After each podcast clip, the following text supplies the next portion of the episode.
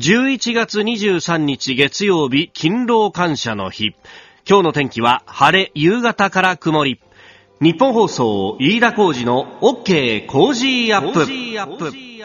朝6時を過ぎました。おはようございます。日本放送アナウンサーの飯田浩二です。えー、飯田浩二の OK 工事アップ。今週は新行市川アナウンサーがお休みをいただいております。えー、日替わりでですね、えー、日本放送の女性アナウンサーの方々にお手伝いいただくんですが、今朝はこの方です。おはようございます。日本放送アナウンサー東島えりです。よろしくお願いします。先輩お久しぶりです。ご無沙汰しております。会えないですね。そうなんだよね。いつも朝番組やってて、そのまま、はい、特に今はコロナの影響もあるんで、とにかくあの喋り手は会社にいるなと。そうなんですよね。もうあの尻尾を巻くようにすぐ逃げ出すので、で、はい、そうすると東島さんと会えない日々が続いておりましたが、はい、白いね、今日も。今日ですね、はいはいはい、朝起きて、ちょっと色のついた服を着ようかと思ったんですけど、ほうほうシュンってこう、新業の顔が頭をかすめまして、やっぱり白を手に取らねばならぬと。あんたそれ呪縛だよ。そうですね。新業がいつも東島アナウンサーをいじるときに、そうなんです。スタジオにも気配感じてますけどね、私。普通にさ、すれ違うと、白いっすねって。そうなんです。ニヤニヤして言ってるよね。そうなんです。また足の先から頭の先までじーっと見て。そう、じーっと見て、よし、今日も白いなと。そうなんです。あ、偉いね。ちゃんとネタを提供して。えー、矢島アナウンサー、今は、どうなの？昼の番組が多い感じになるんですか？お昼は金曜日、うん、中川家のお二人とザ・ラジオショーを担当していまして、うん、あとは夜なんですよ。夜火曜日、の夕方、夜7時ですね。本田圭佑選手のナウボイスという番組と、はいはいはい、はい、ゲッターズ飯田さんのラジオで占いましょうというすごいよ、ね、木曜日。はい、ラジオ、あの、占いとお笑いとサッカーはい。すごいよね。プレーンはないですよね。どんどんこう触れていってる感じですが、はい、あの、本田圭佑選手ってあの方ブラジルだよね。そうなんですよ。今ブラジルリーグ真っ只中なので、シーズン中になんとかお時間をいただいて、収録をするんですが、なるほど。ブラジル時間ですよね、そうなると。そうだよね。はい、ブラジル時間ってさ、要するに、あの、アメリカと東海岸とあんま変わらないぐらいの時間だよね。ねはい、我々もさ、このアメリカ大統領選の中でさ、はい、向こうの時間が何時で、今こっちが何時でみたいなのってすごい頭使ったんだけど、はい、え、じゃあこの時間、今朝6時ですが、はい、えー、あ、向こうの時間は昼から夕方にかけてだよね。そうなんです。夕方の6時頃という。そうだよね。うん、裏側になりますのでね。ひっくり返せばいいんだよね。はい、そうするとさ、ちょうど昼の試合が終わったりなんかすると、この時間が空いてたりなんかする？そうなんですよ。そうすると、私本番は夕方の番組なのに、はい、この時間に収録に来ると。ただおかげさまで今日もブラジル時間だと思えばと、体が。いやいやいや、無茶でしょ。無理ですかね。でも確かにそうなんだよね。はい、なんかあのー、向こうの時間の方がこっちのサイクルにはしっくりくるみたいな感じで、はい、そう、それでね、仮説を立てたんだけど、あのー、気づいたのよ。はい、ハワイを好きな芸能人の方って多いじゃないですか。で、特に一昔前は、あの、朝の番組をやっていた大物司会者たちはこぞってハワイに行ってたじゃないですか。はい、ミノさんにしろ、小倉さんにしろ、皆さん、多分、ハワイ時間だと、あの、普通に寝起きできんだろうなと思って、サイクルを変えずに。そういうことかもしれないですね。そうそうそうそう。だちょ、ちょっとずれてんだよね。だあの、夕方6時ぐらいじゃないですか、その東海岸が。そうするとハワイだと、それがちょうど朝ぐらいなんじゃないかな、みたいな。朝っていうか、ちょうど朝寝をするとそのぐらいになるみたいな。えーいやー、なんかね。じゃあそのうち、飯田先輩も Wi-Fi とか行っちゃうような先輩に。行かないっすよ。行かないっすよ。第一金ねえしなって話で。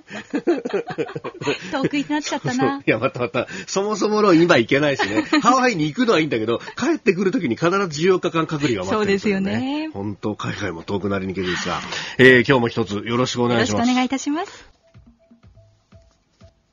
えー、あなたの声を届けます、リスナーズオピニオン、この OK 工事アップ。は、リスナーのあなた、コメンテーター、私、田東島アナウンサー、そして番組スタッフ、みんなで作り上げるニュース番組です。えー、今朝のコメンテーター、東海大学教授でジャーナリストの末信義正さんです。取り上げるニュースですが、えー、週末はこのニュースで一色という感じ。GoTo キャンペーンについて、えー、トラベルと E と感染拡大で一時停止を検討と菅総理が述べたということ。そして、えー、西村大臣はそのキャンセル料にについて数日に検討という発言をしております。えー、さらに G20、えー、オンラインで行われておりまして首脳宣言が公表されました。えー、そして、えー、ニュースキーワードのゾーン7時半前ですが、アフガンの停戦協議について、えー、そして7時40分過ぎスクープアップのゾーンでは、えー、公明党山口代表が広島3区入りという、えー、広島3区に公明党が斉藤鉄道市を建てるということになってきて、まあ、この辺の政局についても、えー、詳しく伺っていこうと思っております。ここが気になるのコーナーです。えー、スタジオ長官各紙が入ってきておりますが、まあ、主要紙の紙面を見ますと、GoTo で取るかコロナで取るかという感じです。まあ、あの、週末ずっとね、GoTo がどうするという話で、えー、特に感染拡大地域は一部を停止するというようなことを検討するというね、えー、総理からも発言があり、それに向けて動いているというところ、まあ、正式決定はまだ先というところですが、えー、これについては後ほど、えー、今日のコメンテーター、末野病島さんともまた深めていきたいと思います。えー、そして、えー、国内の死者が2000人を超えてきたぞというのをトップに取っているのが朝日新聞と、えー、朝日と、それから産経はコロナについて、えー、そして、えー、読売と毎日は GoTo についてというところで一面を取ってきています。まあ、週末、本当にね、この GoTo の話でもう持ちきりというような状況だったんですが、えー、ちょっとですね、気になるニュースは、えー、別の角度からであります。あのー、これ、21日だから土曜日の早朝、そうですね、週末、本当にその頭ぐらいで、え、報道されていたんですけれども、え、20日夜に開かれた APEC アジア太平洋経済協力会議の首脳会議の中で、え、中国の習近平国家主席がですね、え、TPP 環太平洋パートナーシップ協定の参加に意欲を示したと。私これ速攻で入ってきて、えー、と思ったんですけど、よう言うわと。なんかあの、関税を引き下げることと勘違いしないかと。あの、RCEP に入れたので、えー、じゃあ TPP もやるかみたいな感じで、で、これがですね、またブワーっとこう、速報でこう広まっていって、えー、中国様は非常にこう、自由で開かれた、えー、貿易をやらんとしていらっしゃるみたいな感じのですね、えー、報道が溢れて、で、えー、やっぱりこれは内向きのトランプさんだったからいけないんだと。で、バイデンさんに変わったとしてもそうは変わらないだろうから、えー、これに対して習近平さんが、えー、一つ、くさびを打ってるんだ、みたいなですね、えー、報道もあったんですが、えー、RCEP、これはあの、ちょっと前までは、えー、東アジアの、まあ、えー、経済連携協定と、まあ、あの、地域包括協定なんていうね、えー、名前も言われ方もしていましたが、えー、基本的には ASEAN の国々と、まあ、最初はプラス6といって、えー、日中間、それから、えー、ニュージーランド、オーストラリア、さらにインドという国々が入って、えー、ずっとね、えー、議論をしてきたんですけれども、まあ、インドが抜けた形で、えー、一応発行になったと。で、あの、これはね、あの、いろんな、こう、経済体制、政治体制の国が、こう、ごちゃごちゃっと集まってますんで、えー、す、えー、べての国が自由で開かれた、その、法の支配だとか、あるいは人権というものを重視している国々でもないということもあるので、基本的には関税の部分に、えー、非常に特化していると。で、えー、国の中の経済の状況だとか、これあの、非関税表表、えー、非関税、えー、障壁なんていう言い方もするんですが、まあ、あの、ある国では、こう、投資に外資規制が入っているとか、えー、そういうところが、えー、関税ではないけれども、こう、ものだとか、あるいはサービスのやり取りの時に、えー、障害になってしまうものっていうのを非関税障壁と言いますが、えー、ここの部分はあんまり手をつけずに、関税だけを一律で下げていきましょうね、というのが、まあ、RCEP の肝でありました。で、一方で TPP に関しては、これ、あの、TPP に日本が入る入らない時にものすごく揉めたじゃないですか。で、揉めたのも、あれ、関税を引き下げる云々で揉めたわけではなくって、どちらかというと、これ、国内の、国内法で決まっている体制まで TPP から文句つけられて、で、えー、日本がそのガードを下げざるを得なくなんじゃないかと、あの時、えー、誠しやかに言われてたのはですね、えー、日本でアメリカ車が売れないのは、日本が、えー、右ハンドルだからだと、あれは非関税障壁じゃないかと、だからお前たち左ハンドルの、えー、右側通行に直せみたいなですね、えー、ことが言われるんじゃないかとか、あるいは、えー、日本で、えー、アメリカの自由銃製造会社が売れないのは、日本が厳しい銃規制をしているからだと、これでも非関税障壁じゃないかというふうなことを言われるから TPP には入らない方がいいというようなですね、まあ、まことしやかな話があって、結局そんなことはなかったんですが、まあ、あのー、これ TPP は、まあ、そこの部分はそんなあの、無体なね、ことは言いませんけれども、あの、投資だとかに関しては、えー、基本的にもう、あの、オープンなルールで、えー、加盟国は、内国の企業と同じところで、えー、土俵に乗って競争ができるようにしましょうということは、あの、非常に言われてるところで、で、じゃあ中国をですね、翻って考えてみると、オタクそこできますかって話で、ええー、そもそもですね、えー、海外から投資をする場合には国内企業と合弁にしなきゃなんないとか、あるいはその企業の中に共産党の組織を作って、えー、それが経営に口を出すとかですね、これ、あの、海外の企業からしたらリスク以外にの何者でもない上に、いや、そんなことを認められないでしょうって話で、じゃあ、これを取っ払うことが果たして習近平さんできんのっていうですね、えー、ことなんで、これあの、中国の学者さんなんかに言わせると、えあの、日本は正念場に立たされてると、TPP に、えー、中国を入れなかったら中国は怒りますけれども、入れようとしたらアメリカが怒るで、ちょっと、おほら、中、アメリカと中国の間で日本はまた先になってるじゃないですか、みたいな、えー、そこの部分ばっかりを言う人がいるんですが、いや、本来的には TPP 入る気あるの？入れるの？ルール合わせられるの？って無理でしょっていう話なんで、日本としてはそこを何よりも言ってって、いや、もうルールできてますからと。これに乗れるんだったらどうぞ入ってきてくださいよと。まさに対話のドアは常にオープンというところなんじゃないかというふうに思いますが、ちょっと気になるニュースでした。ここが気になるプラスです。えー、アメリカは大統領選が終わってからもうね、20日が経つというところですが、まあ、あまだ、えー、最終的な決着は見ていないというところであります。ただ、えー、まあ、あの、仮に、えー、バイデンさんが次の大統領になるということになったとしても、1月20日、来年の1月20日に、えーえー、就任式が行われるので、それまではトランプ政権ということになります。で、まあ、あの、この時期に何をするかっていうのは、まあ、それこそあの8年続いたオバマ政権も最後の最後にですね、キューバとの、え、国交をかなり近づけたりだとか、あるいは、え、レガシー作りということで、えー、広島を訪問したりだとか、実はいろいろやっていたということがあります。で、トランプさんも、えー、これ、なんかね、あの、ゴルフばっかりやってとかなんとかとかって言われてますけれども、えー、かなりいろんなところで動いているということがあります。後ほど、あの、中東の情勢について、アフガンの話とかは、えー、末信さんと深めていきますが、えー、それだけではなく、えー、今日はですね、これ朝日新聞も報じているんですが、え産経はもちろん報じてましたが、えー、チベット亡命政府首相が初訪問ホワイトハウスというインド北部ダラムサラにあるチベット亡命政府は21日、えー、ロブサンセンゲ首相がアメリカの招待を受けホワイトハウスを訪問したと発表しました。えー、これ、あのチベットというとね、えダライラマ芸家の存在というのが非常に大きくって、で、あのダライラマ芸家をこう迎えようとする国に対しては中国が、北京政府が圧力をかけてくるというのは、まあ、いろいろ言われてきたんですけれども、この、あの、宣言首相を招いたっていうのはまた別にですね、ものすごくインパクトが実は大きくって、えというのは、これ、あの、亡命政府首相ということはですね、まあ、ある意味、あの、政府機関の人間ということになります。あの、ダライラマ外科の場合は基本的にはチベット仏教の最高指導者という、まあ、宗教指導者という扱いになるんですが、まあ、もちろんね、あの、そこには、あの、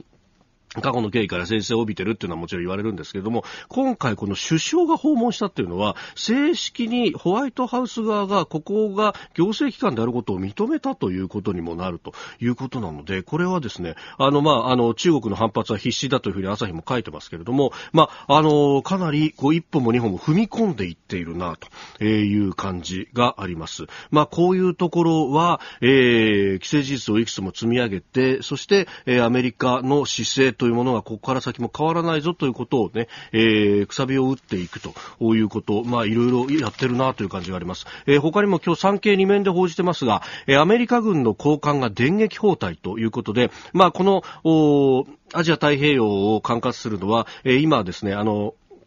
ハワイに総司令部があります、インド太平洋軍というところです。で、そこの情報担当のトップ、マイケル・シュードマン、氏がですね、台湾を電撃訪問したということであります。今も訪問し滞在し続けていて24日まで滞在するという情報もあるということで、台湾軍の幹部と今後、えー、米台の軍事協力などについて協議をするとみられると。まあ確かにこの台湾海峡をめぐってっていうのは、ここへ来て非常にきな臭くなってきてていると。あの、それこそ、こう、権力の移行期にあるアメリカが内向きになる中で、今、えー、中国軍が仮に動いたとしても、アメリカは手出しできないだろうというような、えー、ことを言われていて、で、えー、国際政治学者の方々だとか、えー、海外のメディアのオピニオン欄などを見ると、結構ここに危惧をしている、警鐘を鳴らすような記事というのはね、いろいろ出てきて、えー、もいます。えー、ここから先、12月、1月という、この、権力の移行がもし行われるんであれば、その時期というのは、えー、非常にセンシティブになってくるということで、えー、それもあって、アメリカ軍があえて、えー、交換をよこしてですね、えー、きちんと見ているぞということのアピールをしてるんじゃないか。じゃあ、日本はどう守るというあたりも、当然これ、今、開かれている国会で議論しなければならないんじゃないかと思います。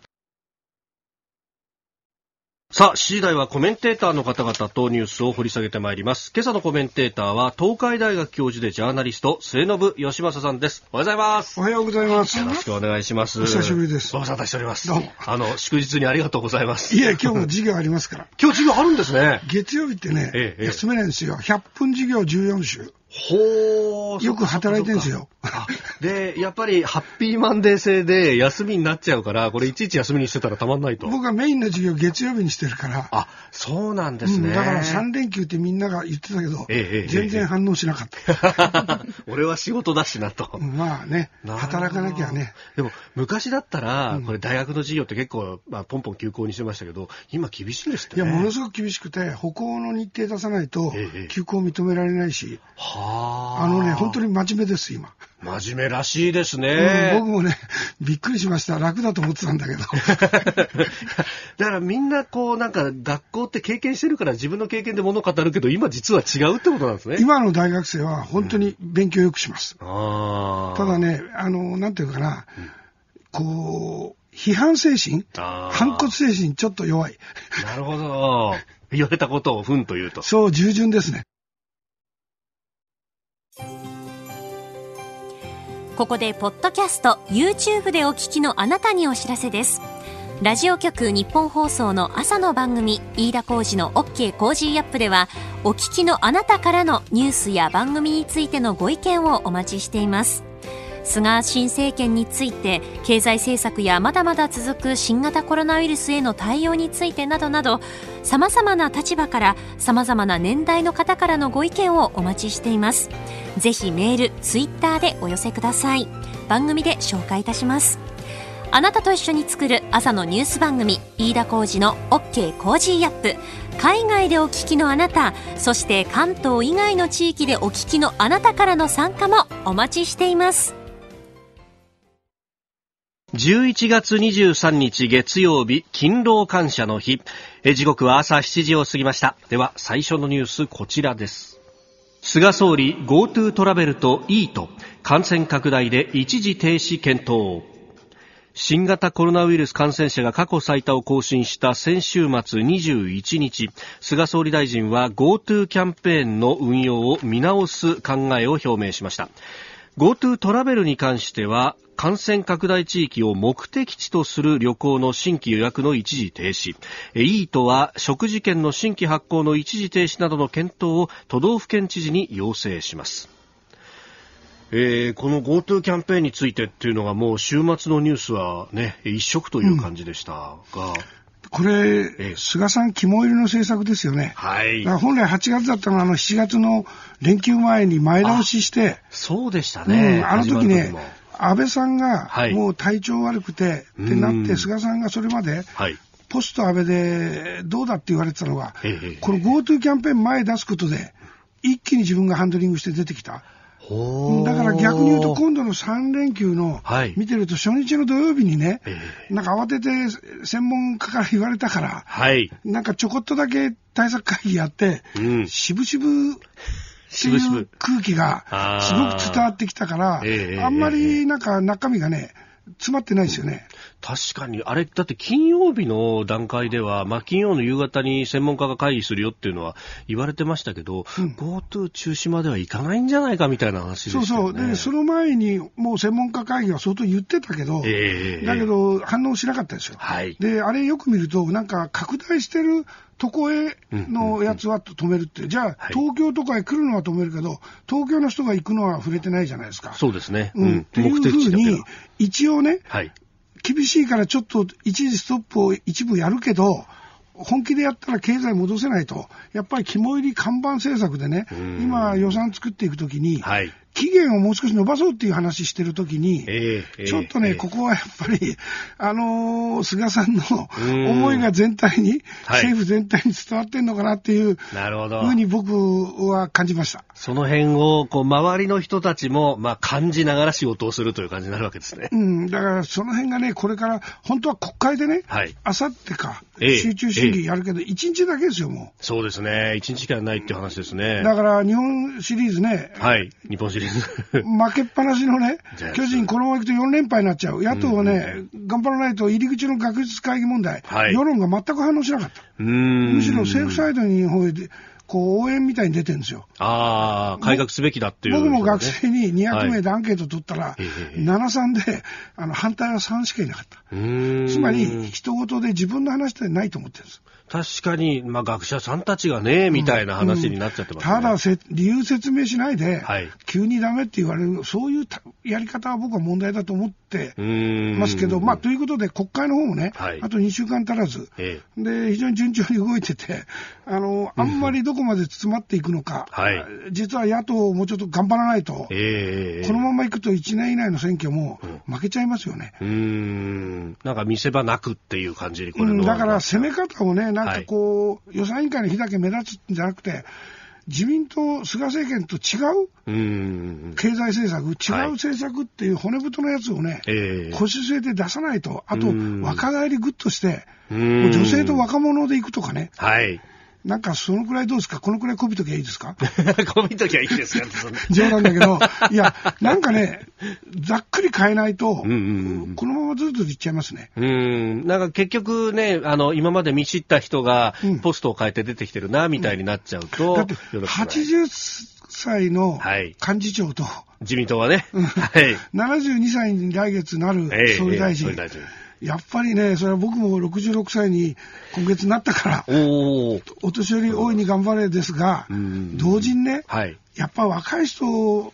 たち、もっと出てきてほしいし、女性ももっとね、優秀な人いっぱいいるわけだから、ここら辺で一気に変えてもらいたいですね。確かに、そのね、GoTo トラベルにしろ、イートにしろ、結構若い人たちは使ってるけれどもって、ここも世代間のギャップが結構あるんですよね。学生みんな使ってるんですよ。あ、使ってますか？僕以外みんな使ってました。ああ、やっぱりポイントをゲットして、それこそ無限くら寿司みたいなことも。言ってました。いつも先生行けない高いとこ、行けるんですって。なるほど、う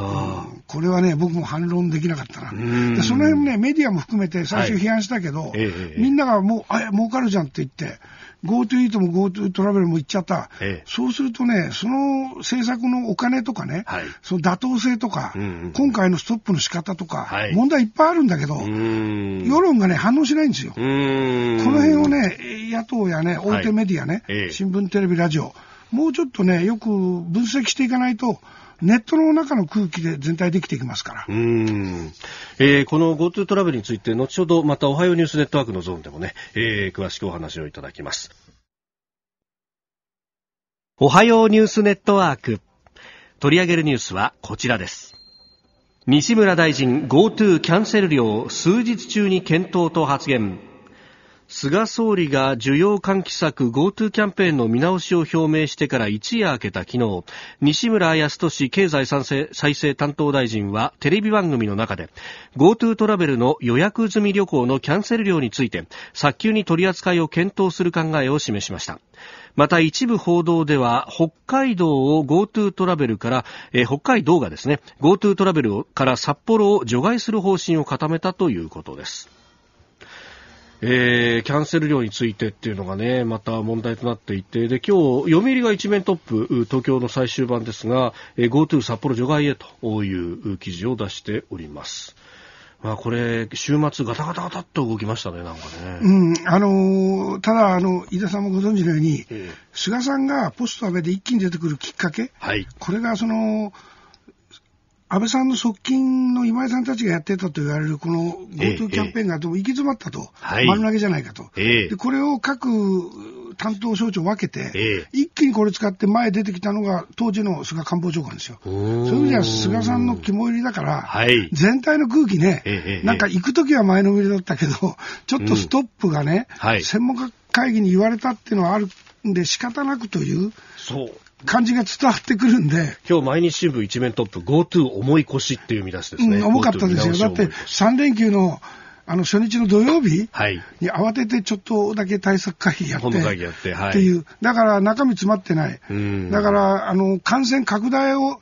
の地域へ行くのは中止だけど、そつまり東京ですよ、はい、大阪、うん、そこから地方行くのは全然触れてないじゃないですか。今のところそうですね。うん、だからこれ今予算をね、補正予算と作ってる時で、はい、むしろ期限そのものをずっと伸ばしていこうと、起爆剤としてね、はい、それはそれでわかるんだけど、なんかその思いがあって、うん、そのブレーキの方はね、はい、考えてなかったっていう感じがありますね。だから、あさっての、あの、1日しかないけど、国会の審議、野党はね、その、自分が目立とうとするより、この国がガイドラインを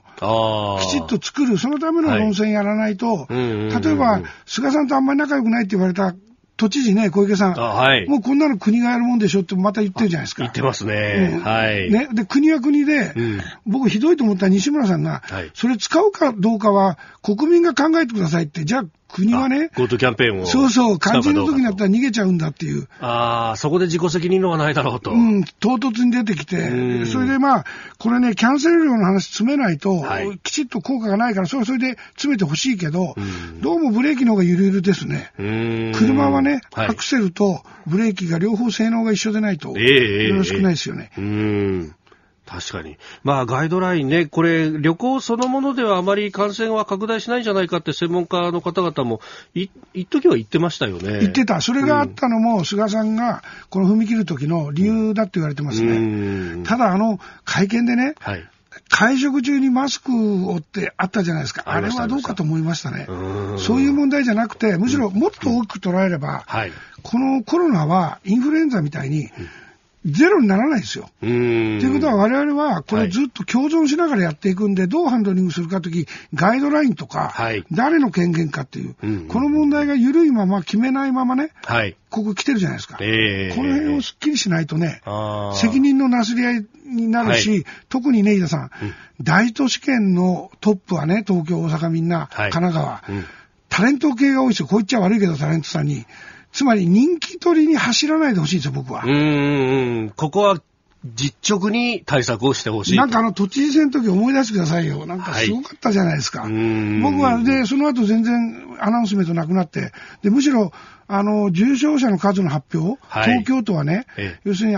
集中治療室で入ってる分、外して発表するじゃないですか、記者会見。はい。これ批判されてるでしょ？えー、その辺も含めてね、ポピュリズムに陥らない努力がトップは必要ですよ。うん。確かに今はなんか空気みたいなもので、うん、こう、なんとなく行動が制限されていくっていう感じになってるけど、うん、ここはきちんと権限をはっきりさせないと、これ、空気が暴走していったら結構まずいことになる、ね、あの、アメリカでね、はい、トランプ支持者の人は、トランプさんがあんなもんただの風邪だって言ったじゃないですか。えー、と今、選挙の不正と合わせて、はい、あれ、ただの風邪だと信じてる人まだいっぱいいるわけですよ。でそういうふうにトップに立つ人の言葉っていうのは今、インターネットで動く時代です。メディアが世論を作るというよりは。はい、だから相当注意深くね、うん、人気取りをしないと。で、政府と各ね、都道府県、自治体、はい、ちゃんとね、お互いに協力してやるっていう、まあ、そのぐらいのことを見せてもらわないとね、ちょっと不安ですよね。えー、さあ、そして続いて2つ目、こちらです。コロナ克服のための結束、G20 首脳宣言。サウジアラビアを拠点にオンラインで行われていた G20 主要20カ国の首脳会議は日本時間今日未明新型コロナウイルスを克服するため結束しあらゆる努力を惜しまないとの首脳宣言を公表しました。菅総理やトランプ大統領習近平国家主席らが出席し新型コロナウイルス対策や世界経済の回復策について2日間と協議を行い閉幕しました。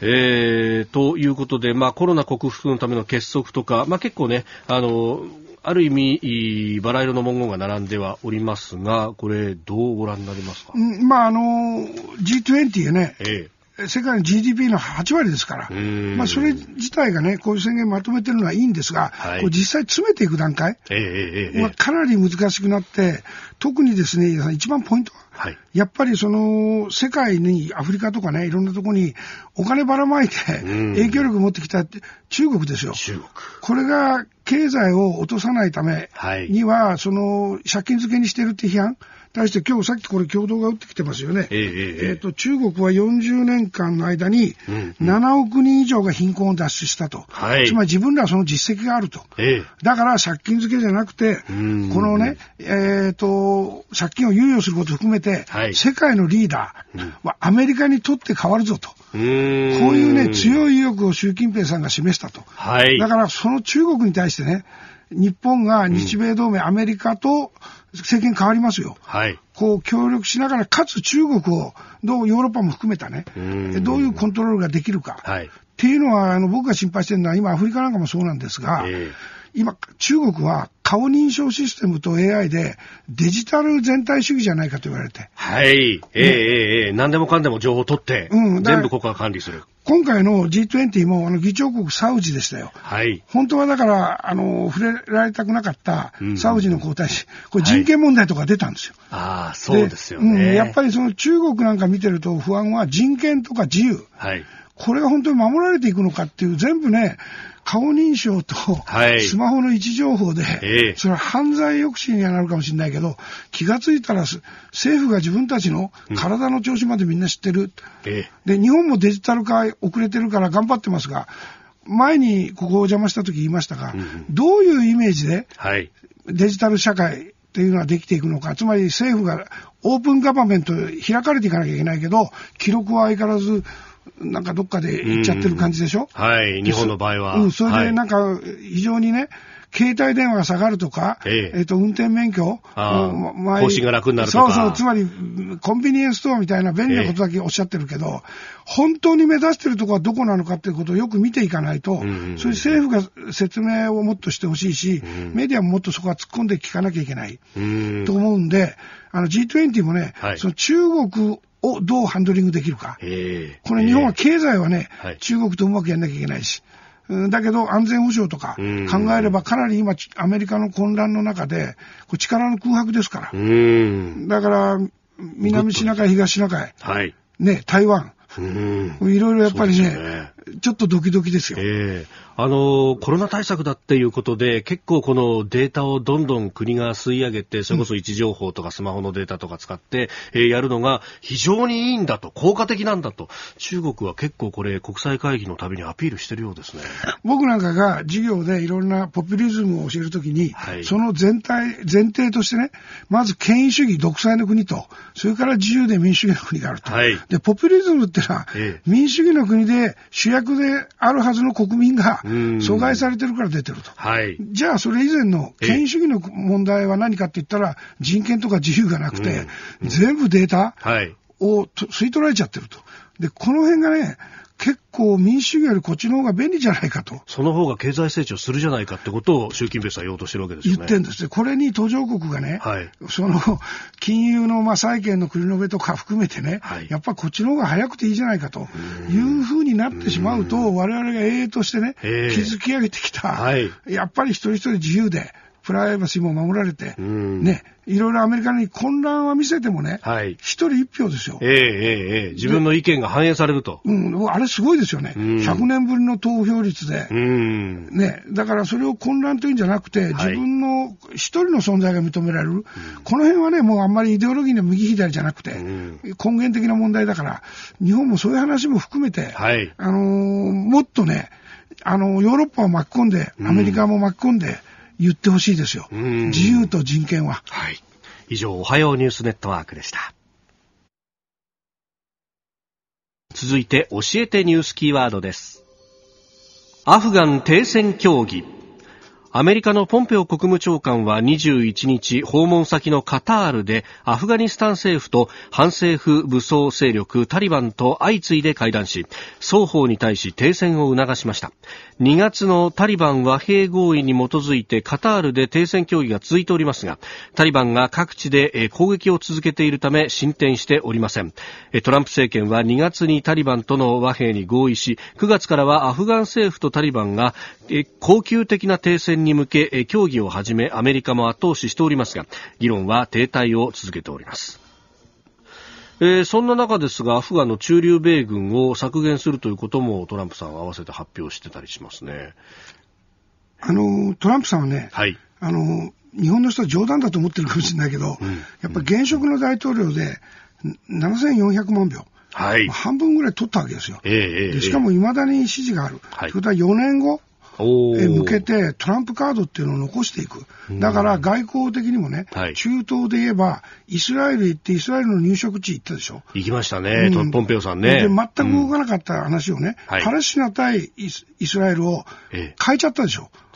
UAE とかサウジとか湾岸諸国とイスラエルが繋がったんですよ。これものすごく大きいですよね。はい、僕が湾岸戦争を取材してた頃のパターンと全然違うんですよ。アラブの大義みたいなものそうそう、必ずそれを言って、はい、日本のメディアほとんどパレスチナがとこう言ってたでしょ。はい。それ崩れたんですよ。それを確定させて、しかもイランの、はい、このバイデン政権になると、イランとの核核合意を。核合意また戻ると言われてる、ええ、これもね、含めて自分のやってきたことをもう一回ね、ちゃんと実績として残しながら、あの、4年後を睨んでいくと。はい、だから今、裁判闘争は不利ですよ。だけど、選挙人確定はね、12月の14日までかかります。はい。わかんないんです、これ。で、そこまで突っ張っていって、はい、半分支持があるんですから、アメリカの。そうですね。うん。で、それで、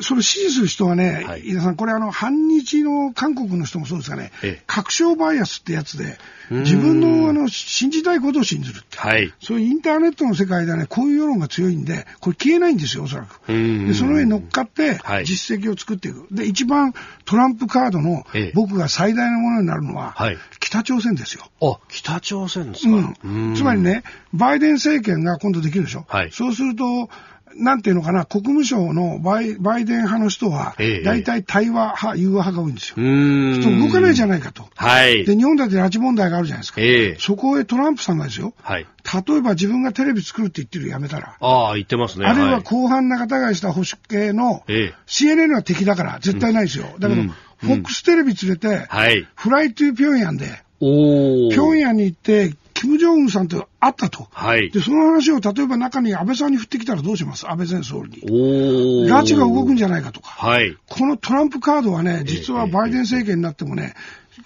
大きなカードで残っていく不確定要素として、うん、うん、その辺僕はちょっと気にしつつ注目してるんですよ。はあ、どう動くか分かんないぞっていう。だから中東ももちろん一番大きいから行きましたよね、はい、ポンペオさん。そうですね。これはもうほとんど元 CIA 長官ですから、うん諜報機関が動く。日本も NSC の諜報機関が動いた。そうですね、うん、確かに、うん。で、僕は最大のものはその朝鮮半島問題。はい。ここが見えないなと。あれも確かそ、それこそ CIA 長官やってて、国務長官になるかならないかぐらいの時に、ポンペオさん、ピョンヤン行ってますよね。行ってます。しかも、手紙も25回もらってるんですよ。一部出てますよね。はい、一部ね、あの、ウッドワードかなんかの本で、ちょっとね、はい。ええ、だけど、これは、元前大統領ですよ、うん、これと独裁国のトップですよ。これが、どんな話してたのか誰も知らないじゃないですか。え、でこのカードを切られた時に、ものすごいことが起きるんじゃないですか。で、おそらくね、安倍さんが辞めても今度元気で動いてるのはね、はい、そんなことも念頭にね、はあ、うん、菅さんを推してるけど、同時に二階さんの力強すぎるから、うんうんうんうん、外交はやっぱり安倍さん強いですよ、実績あるから、えー、そこがね、ちょっとカードとして、あの、トランプカードが残るってことは日本で外交の安倍カードも残るっていう、ほうん、こういうことかなと思ってるんですけど。なるほど。えー、でもそうなると、なんというか、アメリカでその、ある意味、二人の大統領が立つみたいなように、各国でこう、権力が分散する形になるんですかね。うん、もう世界中でポピュリズムが起きてますから、で、もう一つの世論には今統一できない。だからメディアそのものが今プレイヤーになってる政治的な。はい。だからアメリカも CNN とか、ニューヨークタイムズは、やっぱりトランプ支持派から切られてる。日本だって安倍支持派は朝日新聞とか、はい、リベラル系嫌いじゃないですか。で、その辺がね、昔と違うんで、これ、学校で教えてても難しいんですよ。もうイデオロギー型なのはダメなんですよ。やっぱりインターネット、SNS の中で何が起きてるか。で、それが現実の政治の決定につながる時代になってる。っていう時代で外交も動くんですよ。おトランプさんは今のうちにやれることはこうそこで全部やっといて、やっといて。次の4年間にも備えるってこと、うん、しかも4年って言いますが、1月に上院のジョージア州の残り 2, 議席やるでしょ、はい、これトランプ票いるんですよ、それから2年後中間選挙ですよ。はい。こうやっていくとね、なるほど。すぐなんですよ、4年ってのは。あもうずっとで、その間、うん、権力は。だから、あの、共和党も、あの、穏健派の真ん中はダメですが、トランプ支持は強いから、わ、うん、かんないですよ、これは。うん続いて教えて、えー、ここだけニュース、ごめんなさい、ここだけニューススクープアップです。この時間最後のニュースをスクープアップ。公明党山口代表が広島3区入り、斉藤使用率規制事実化狙う。公明党の山口夏夫代表は昨日、次期衆院選の広島3区からの出馬を表明した斉藤哲夫副代表とともに現地入りしました。斉藤氏出馬の既成事実を積み重ね、独自候補擁立を目指す自民党広島県連に対して圧力をかける狙いがあるとみられております。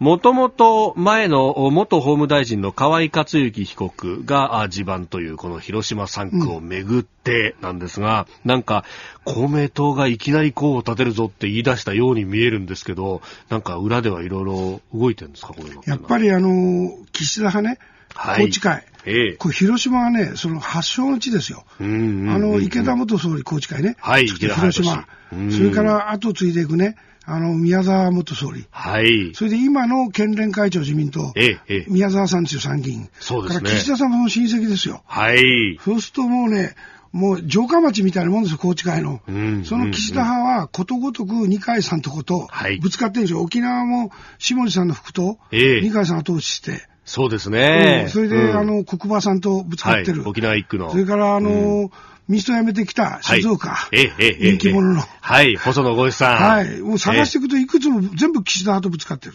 ああ、確かにね、うん、新潟の鷲尾一郎さんと俺もそうだしと、うん、そうそう。北海道もあるし。はい。しかも、飯田さん大事なのは、ええ。やっぱりあの選挙で1億5000万、うん、あれだけ配ってもらってっていうね、うん、はい。それはちょっと自民党普通立てれないでしょ。で、それを自公協力で、はい、あの応援する支援団体の人、やっぱりちょっと勘弁してようでしょ。う。だから逆には公明党もね、はい、もう1年以内選挙あるのに、あの、地元の声をね、これは無視できないでしょう。ああ、なるほど。しかも公明党ってのはもともと出てきた時から、はい、あの、ピュアなね、赤公明盛大にっていう、言って庶民の政党って言ってる、はい、そこで金配りまくった本元がいるところに、何にもしないでまた応援するんですかって言われたらできない。で、これ政局で言えば、はい、これを菅総理のところに山口代表すぐ行ったじゃないですか。行きましたね。うん、はい。菅さん黙って聞いてたと。ご飯食べながらね、黙って聞いたって話ですね。二階さんが老解なのは、はい、で自民党の県連は今候補者公募してるから、うんうん、それはそれでどうぞおやりなさいと言って、岸田さんに下駄預けてるわけですよ。あ、だから自民党の、あの、東京で調整をしようとはしない。岸田さん、あなた県連ね、はい、あなたが実力者でしょと、えー、次総裁選もまた出るんでしょうと、あなたが調整しなさいよ。調整できないですよ、これ。しかも全体考えたら、もう公明党のあの基礎票がなければ、自民党の今の最大の議席、与党の議席ないんですから。ということはもう勝負は最初から見えていて、岸田さんね、はい、しんどいですよ。しんどい。うん、だから安倍さんや麻生さんが二階さんが強くなりすぎてるんで、ちょっとそれはっていうんで、一生懸命今動いてる。だけど菅さんはやっぱり、二階さんに恩義あるよね。ああ、今日も読売新聞が特集記事でね、うん、あの、二階さんのおかげで党も安定してますという菅さんのセリフをカッコつきで紹介したりなんかしてますね。なんかかつて田中角栄さんが自民党を離れたけど、はい数でね、あの、コントロールした頃僕は若い政治記者で、何でも田中派の言うこと聞かないと、原稿が書けないみたいな、時代が見てて、はい、あの時の生き残りが、野党行った小沢さんはもう今ね、ちょっとあれですけど、はい。二階さんすごいっすよね。二階さんももともとはこの形成会。いや、もう師匠は田中角栄さんだっていう。うん、やっぱりこの辺がね、老会だしね、はい、あの、なんていうのかな、あの、インテリ的な弱さがないよね。で、叩き上げっていう言葉は嫌いだそうですが、ええ、まあ当人派ですよ。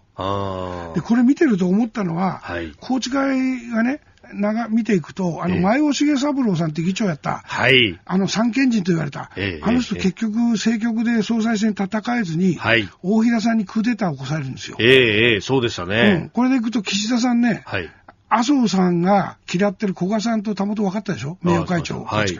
で、古賀さんはどうも林さん、うん、参議院から倉替えで二階派の山口3区の河村さんと揉めて、この林さんと仲悪いのが安倍さんなんですよ、隣の選挙区の。林派っていうのはもともと安倍派が割れてできたんですよ。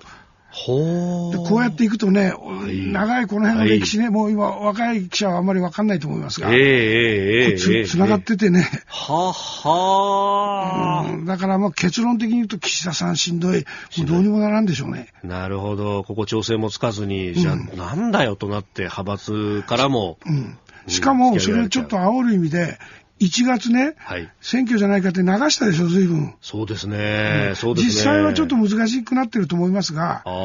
うん、でもね、それも含めてね、政局をいつも動かしてる。うん、リークしてるのは二階さん周辺とかね。なるほど。やっぱその辺っていうのは、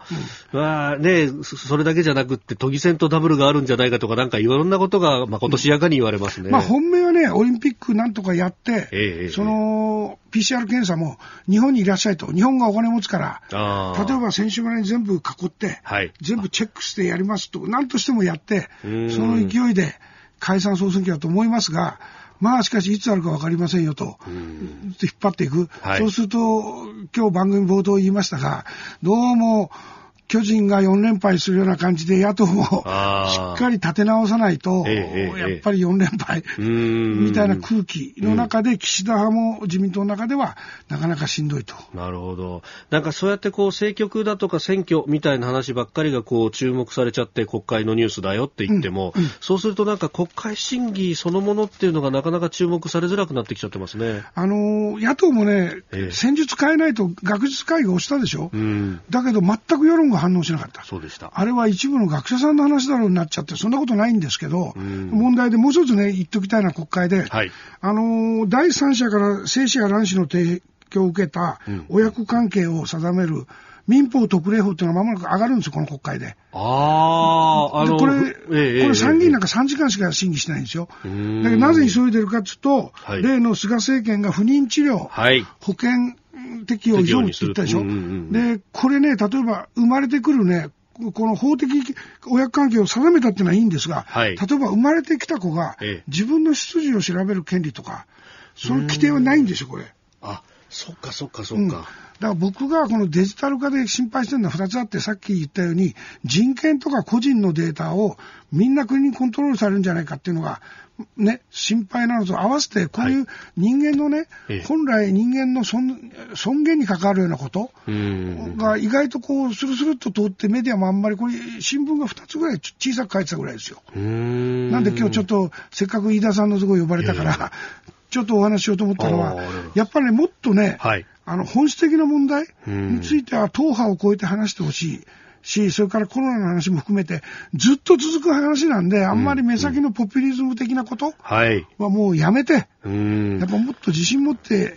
あの、深い議論をしてもらいたい。確かにこの生殖医療とかの問題って、その、うん、じゃあ自分の本当のルーツは何なんだろうっていう問題って、それこそ20年、30年先に、なんであの時議論してなくなかったのと、うん、法律だけ先に通しちゃったのって絶対言われますよね。あの、人間って一人一人、誰でも生きていく価値と存在を認められるべきで、はい、その自分の根っこのところを知りたいと思った時、その規定がないとか、その議論さえしてなかったっていうのは問題でしょ？だから僕は菅政権ってのは仕事するだろうと思って、期待してたんだけど、一方で学術会議のやり方を見ると、ちょっと問答無用的な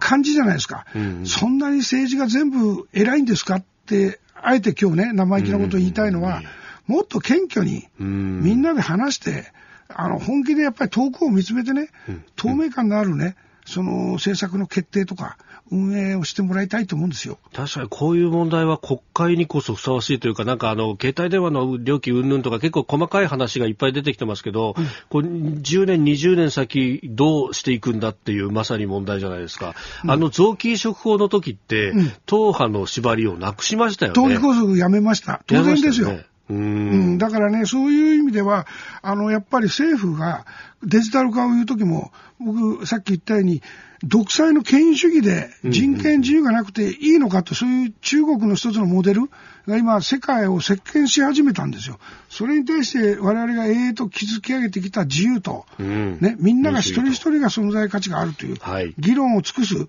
アメリカはね、混乱じゃないんですよ。あれは次のステップへ行くための議論なんですよ。やっぱりそのプロセスっていうのをね、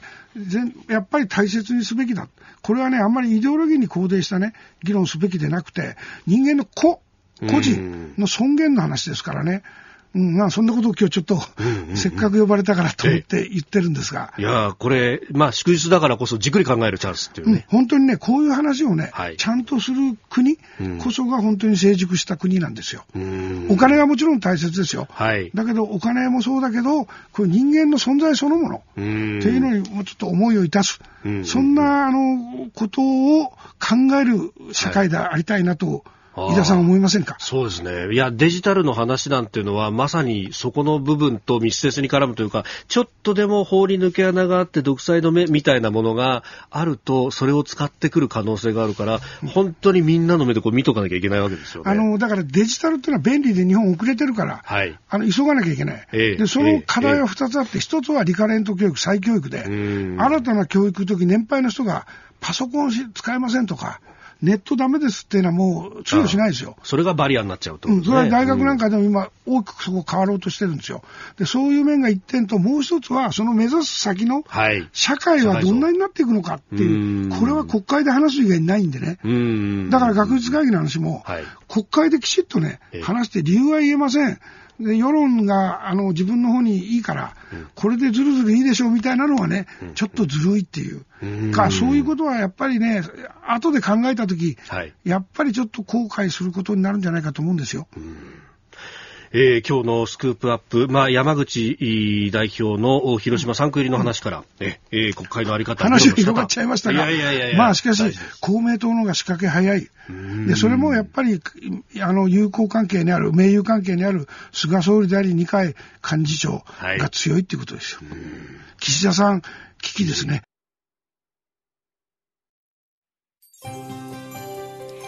ポッドキャスト、YouTube でお聞きいただきましてありがとうございました。あなたと一緒に作る朝のニュース番組、飯田浩司の OK Cozy up。東京有楽町の日本放送で月曜日から金曜日朝6時から8時まで生放送でお送りしています。生放送を聞き逃したあなた、